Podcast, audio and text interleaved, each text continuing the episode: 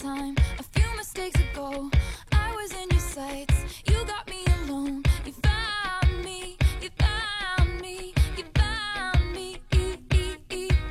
I guess you didn't care, and I guess I liked that. And when I fell hard, you took a step back. Hello，大家晚上好，我是魔豆。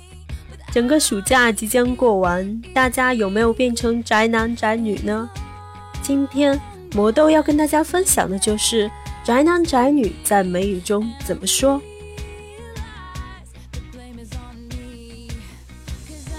特别宅的人在美语里叫 homebodies。A homebody is a person who prefers to stay at home and seldom goes out. Home 就是家的意思，body 是身体，两个词连在一起，身体长在家里了，就是 homebody，宅男宅女。usual, my cousin is totally a homebody.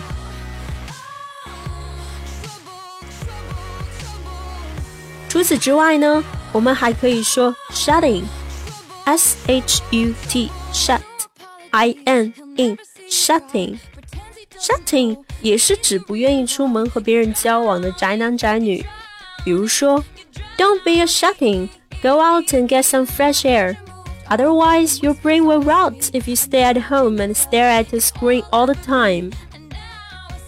Rot 是腐烂的意思，One's brain will rot 就是某人脑子要发霉的意思。Being a couch potato isn't healthy anyway. Couch potato 沙发土豆就是一天到晚赖在沙发上看电视的人，每天不运动，变得圆滚滚的， think a potato 大土豆一样。I'm sure no one wants to look like a potato. Okay, now let's see what we've learned today. 第一，宅男宅女叫 homebody 或者 shut-in。第二，一天到晚坐在沙发上看电视的人叫 couch potato。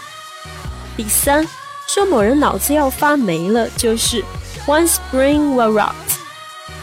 Okay, that's all for today. See you next time.